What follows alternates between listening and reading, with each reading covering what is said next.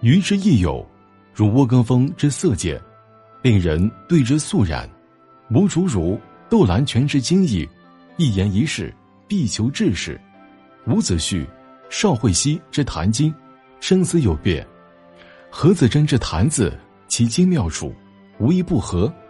其谈诗犹最抚气，子征生写勿失，故物自十月来。已作诗十八首，自抄二月复回，与朱棣阅。冯树堂、程代云之励志，积积不成，亦良友也。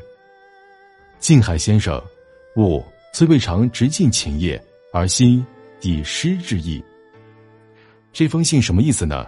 说啊，我的人生益友如窝更风，天生具有端庄严明的气质，面对他，让人不禁肃然起敬。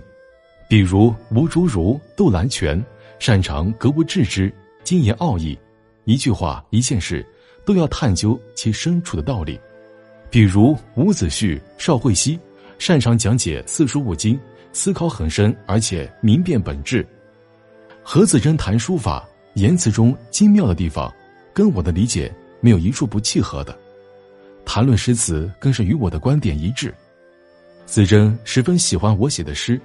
所以，在他的鼓励下，我自十月以来已作诗十八首，在此抄两页寄回，给各位弟弟看看。冯树堂、陈岱云在励志方面值得佩服，执着不倦，但又不是手忙脚乱，也是很好的益友。静海先生，我虽然不曾拿着礼物去专门拜师学艺，但在内心深处早已将他当做老师了。曾国藩之所以能够从一介庸人成为历史上的风云人物，除了跟自己的努力有关系之外，跟他结交下的一大批的良师益友也有很大关系。他不仅喜欢广交朋友，还投入很多精力，研究总结出了一套独特的交友之道。究其原因呢，还是因为他深知朋友对于人生的重要性。正如他所说：“择友乃人生第一要义，一生之成败。”皆关乎朋友之贤否，不可不慎也。曾国藩步入官场之后呢，已经是清代末年，仕途荣发，升迁很难。可是出身寒门的他，却能够在十年间七次升迁，连月十级，这在当时是极为罕见的。在很大程度上，靠的就是良师益友的提携和指点。曾国藩有一位良师，叫做穆彰阿。一八零五年中进士，道光年间受到重用，任军机大臣、户部尚书、尚书房总师傅、武英殿大学士，负责管理工部。曾国藩戊戌年会考得中，总考官即为穆彰阿，于是二人便有了师生之谊。在那之后呢，曾国藩便时常以求学之名接近穆彰阿。